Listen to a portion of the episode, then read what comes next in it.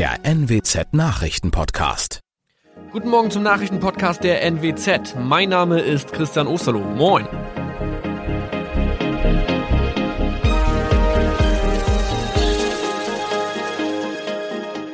Und das sind unsere regionalen Nachrichten am Morgen. Die Grünen wollen Moorstraße in Oldenburg umbenennen. Viereinhalb Jahre Gefängnis für Falschgoldhandel.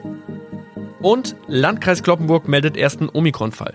Der Name Moorstraße könnte laut den Oldenburger Grünen rassistisch aufgefasst werden. Deshalb fordern diese eine Umbenennung. Die Straße wurde allerdings nach Hermann Moor benannt, einem der ersten Siedler in der Gegend. Um Missverständnisse auszuschließen, beantragen die Grünen eine Änderung in Hermann Moor Straße. Dann müssten alle Anwohner ihre neue Adresse in ihren Pässen angleichen. Außerdem müssten Polizei, Feuerwehr, Rettungsdienste und Anbieter von Navigationssystemen informiert werden. Die Stadtverwaltung schlug vor, ein Zusatzschild mit Informationen zur Person Hermann Mohr anzubringen. So könne man alle Irritationen beseitigen. Tobias G. musste wegen dem Verkauf von Falschgold am Mittwoch vor das Landgericht Oldenburg. Nachdem der Schortenser bereits im Mai zu einer Freiheitsstrafe von mehr als drei Jahren in Jever verurteilt wurde, betrieb er seinen Handel auf eBay Kleinanzeigen weiter. Das wog bei der Verhandlung schwer auf. Der 27-Jährige schrieb in die Inseratsüberschrift das Wort plated, was so viel bedeutet wie überzogene und nur vergoldete Ware. Da im weiteren Anzeigentext aber die Rede von einem Reinheitsgrad war und die abgebildeten Goldbarren eine Seriennummer trugen, handelt es sich hierbei um eine Täuschung. Tobias G. wurde zu viereinhalb Jahren Haft verurteilt. Ein weiterer Fall der neuen Omikron-Variante ist am Mittwoch im Nordwesten bekannt geworden. Der Kreis Kloppenburg bestätigt, dass eine Frau bei ihrer Rückreise aus Südafrika am Hamburger Flughafen positiv getestet wurde. Sie befindet sich weiterhin in Hamburg in Quarantäne. Da die Frau im Landkreis Kloppenburg lebt, sei auch das Gesundheitsamt Kloppenburg für diesen Fall zuständig. Zuvor gab es bereits bestätigte Omikron-Fälle in der Wesermarsch und im Kreis Leer. Das waren unsere Nachrichten aus der Region. Weitere aktuelle News aus dem Nordwesten finden Sie wie immer auf NWZ Online. Und Aktuelles aus Deutschland und der Welt hören Sie jetzt von unseren Kollegen aus Berlin. Vielen Dank und schönen guten Morgen. Ich bin Maja Däne und das sind heute unsere Themen aus Deutschland und der Welt. Mehr Kontrollen, Betrugsverdacht in Corona-Testzentren. Zurück ins Klassenzimmer. Viele Schulen kehren in den Regelbetrieb zurück. Und Besteuerung von Renten. Bundesfinanzhof verkündet Rentenurteile. In den vergangenen Monaten sind ja Corona-Testzentren überall in Deutschland wie Pilze aus dem Boden geschossen. Getestet wird schnell und unbürokratisch und die Kosten für mindestens einen Schnelltest pro Bürger und Woche übernimmt der Bund. Jetzt hat es allerdings Hinweise darauf gegeben, dass Betreiber einzelner Testzentren bei der Abrechnung der Tests getrickst und betrogen haben. Die Gesundheitsminister von Bund und Ländern wollen heute über diesen Betrugsverdacht beraten. Mein Kollege David Riemer hat das Ganze mal genauer unter die Lupe genommen. David, offenbar gibt es unter den Betreibern der Teststellen einige schwarze Schafe und es werden ja auch immer mehr Betrugsfälle bekannt. Wie ist denn da jetzt der aktuelle Stand? Ja, inzwischen steht fest, dass Betreiber von Corona-Testzentren in NRW und Bayern Geld vom Staat kassiert haben, das ihnen eigentlich überhaupt nicht zusteht. Hintergrund äh, ist die Corona-Testverordnung der Bundesregierung. Die sieht seit Anfang März Bürgertests vor und zwar ganz unbürokratisch. Der Bund übernimmt die Kosten für mindestens einen Schnelltest pro Bürger und Woche. Ja, und die Testzentren kassieren dafür 18 Euro pro Test. Problem, einige der Betreiber haben mehr Corona-Tests angegeben, als sie in Wahrheit gemacht haben. Gefühlt gibt es ja inzwischen an jeder Straßenecke ein Corona-Testzentrum. Wie soll denn jetzt überprüft werden, wer da betrogen hat? Genau das ist die Frage, mit der sich die Gesundheitsminister von Bund und Ländern heute beschäftigen wollen. Gesundheitsminister Spahn hat am Wochenende noch stichprobenartig mehr Kontrollen angekündigt. Egal ob bei Masken oder beim Testen, jeder, der die Pandemie nutzt, um sich kriminell zu bereichern, soll sich schämen, hat Spahn bei Twitter geschrieben. Kontrollen hat auch Gerd Landsberg am Abend im ZDF gefordert. Er ist Hauptgeschäftsführer des Deutschen Städte- und Gemeindebundes. Denn wir brauchen einen Kontrollmechanismus. Der ist ja bisher gar nicht vorgesehen. Das war natürlich nicht so richtig schlau. Mal sehen, ob sich Bund und Länder da heute auf Kontrollen einigen können, bevor sich da noch mehr Betrüger an Steuergeldern bereichern. Der Abrechnungsbetrug ist ja aber offenbar nur die eine Seite der Medaille. Offenbar gibt es auch Probleme mit der schlampigen Durchführung und Auswertung von Corona-Tests. Ja, wer betrügt, um das schnelle Geld zu machen, der wird sich kaum Mühe machen, die Corona-Tests auch vernünftig prüfen und auswerten zu lassen. Welche fatalen Folgen das haben könnte, dazu sagte der Vorsitzende der Deutschen Stiftung Patientenschutz Eugen Briesch im ZDF. Die Qualität solcher Tests ist wichtig, weil wir öffnen gerade die Krankenhäuser, die Altenpflegeheime, damit endlich wieder Besuche möglich sind. Aber es sind natürlich nicht alle Anbieter der Corona-Testzentren Betrüger, das muss man hier natürlich auch mal ganz klar sagen.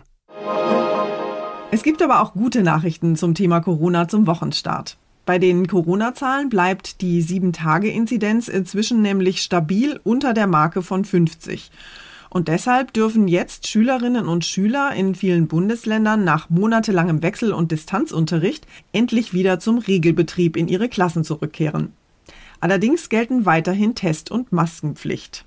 Im bevölkerungsreichsten Bundesland Nordrhein-Westfalen starten die Schulen flächendeckend wieder mit Präsenzunterricht. Auch Niedersachsen, das Saarland oder Hamburg kehren weitgehend zum Normalbetrieb mit ganzen Klassen zurück. In Brandenburg gilt das zunächst größtenteils nur für die Grundschulen. Berlin dagegen will bis zu den Sommerferien am Wechselunterricht festhalten. Der Bundeselternrat kritisiert, dass jedes Bundesland auch weiterhin mache, was es wolle. Katrin Müller, Berlin. Für Millionen Rentner könnte es heute um bares Geld gehen. Der Bundesfinanzhof wird nämlich zwei Urteile zur Rentenbesteuerung verkünden und die könnten es ganz schön in sich haben. Es geht nämlich um die Frage, ob Rentnerinnen und Rentner über Jahre hinweg zu hohe Steuern bezahlt haben. Zwei Rentner hatten gegen ihre Finanzämter geklagt. Die Urteile könnten jetzt aber nicht nur für sie, sondern für Millionen Menschen in Deutschland, die Rente beziehen, Auswirkungen haben. Mein Kollege Thomas Bremser hat sich das komplizierte Thema Rentenbesteuerung mal genauer angeschaut. Thomas, erklär doch erstmal, worum es da heute beim obersten Finanzgericht eigentlich geht. Es geht im Prinzip darum, wie unsere Renten versteuert werden. Vor 20 Jahren war es normal, dass wir während des Berufslebens Steuern gezahlt haben auf unsere Rentenbeiträge. Dafür waren später die Renten an sich steuerfrei. Im Jahr 2005 hat die Politik das auf Druck der Gerichte umgedreht.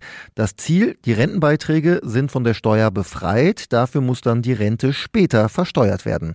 Über Nacht konnte die Regierung das aber natürlich nicht mal so ändern. Darum gibt es dafür jahrzehntelange Übergangsphasen bis hin ins Jahr 2000. 2040.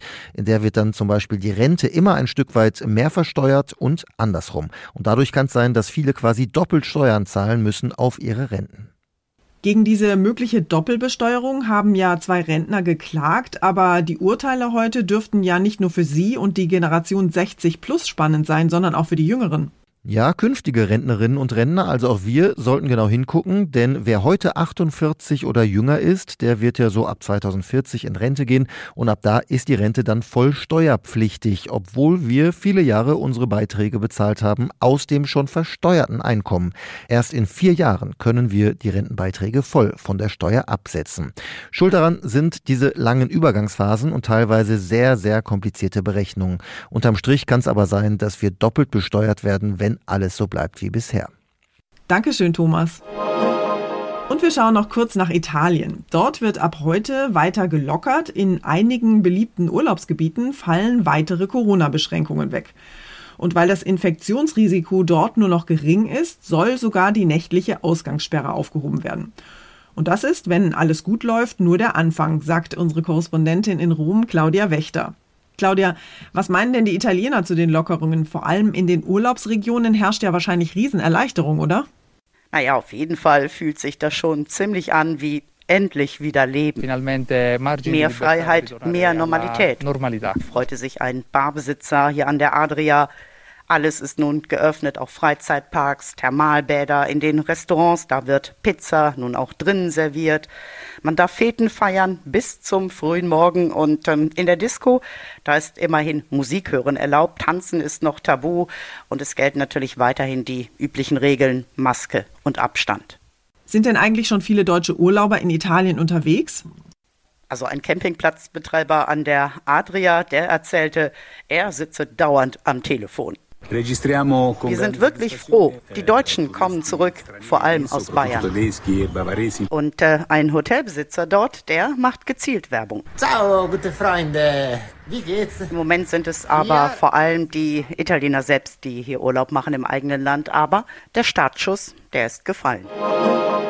Unser Tipp des Tages heute für alle, die das Rauchen aufgeben wollen. Heute ist Weltnichtrauchertag und da gibt es erstmal eine gute Nachricht. Der Tabakverbrauch in Deutschland ist in den letzten Jahren nämlich kontinuierlich gesunken. Immer weniger Menschen rauchen und die Zeiten, in denen es ganz cool war, mit dem Glimmstängel im Mundwinkel rumzulaufen, die sind ja auch irgendwie vorbei. Trotzdem erkranken immer noch jedes Jahr Hunderttausende Menschen an gefährlichen Atemwegs- und Lungenerkrankungen, verursacht durch das Rauchen. Wir haben mal mit Thomas Klein vom Fachverband Sucht gesprochen und ihn gefragt, wie gefährlich Rauchen denn tatsächlich ist und wie Raucher sich die Zigarette ein für alle Mal abgewöhnen können. Herr Klein, Rauchen scheint ja seit ein paar Jahren irgendwie out zu sein, vor allem unter Jugendlichen, oder? Es stimmt, dass immer weniger junge Menschen regelmäßig rauchen, aber eine Gruppe von Jugendlichen, gerade diejenigen, die auch Cannabis zusätzlich konsumieren, tun dies teils in abhängigem Muster und weil wir gerade die Folgen, die schädlichen Folgen des Nikotin und des Cannabiskonsums auch bei jungen Menschen wissen, sollten wir weiter daran arbeiten, auch das zu problematisieren. Gibt es denn irgendwelche Tipps, wie ich es erfolgreich schaffe, mit dem Rauchen aufzuhören? Also es gibt mehrere Möglichkeiten, mit dem Rauchen aufzuhören. Die bisher am ehesten praktizierten Möglichkeiten sind Kurse, die zum Beispiel von Krankenkassen angeboten werden, wo man äh, in einen äh, auch heute schon Online-Kurs gehen kann und gemeinsam in einer Gruppe sich Ziele steckt und damit versucht aufzuhören. Dankeschön, Thomas Klein. Und zum Schluss geht es hier bei uns um alle, die auf großem Fuß leben. Das ist ja manchmal gar nicht so einfach, die richtigen Schuhe zu finden, vor allem wenn man so Quadratlatschen in Größe XXL trägt. Da ist es gut zu wissen, dass es Herrn Kalkan in Istanbul gibt. Der Mann ist nämlich Schuster und spezialisiert auf Schuhe für Menschen mit besonders großen Füßen. Sein Laden ist winzig, aber drinnen wird großformatiges gefertigt und verkauft.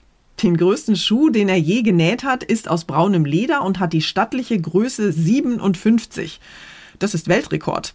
Manche sagen, er macht Schuhe für Riesen. Seine allerersten Kunden übrigens, kurz nach der Ladeneröffnung vor 30 Jahren, waren zwei US-amerikanische Basketballspieler, die Schuhe in Größe 52 brauchten. Herr Kalkan machte sich sofort an die Arbeit und die beiden Basketballer konnten am Ende mit 32 neuen Paar Schuhen nach Hause fliegen. Er selbst lebt übrigens eher auf kleinem Fuß und braucht gerade mal Größe 39. Handgefertigte Schuhe leistet er sich selten. Ich kaufe einfach das, was mir so über den Weg läuft. Das war's von mir für heute. Ich bin Maja Däne und wünsche Ihnen allen einen entspannten Tag. Tschüss und bis morgen.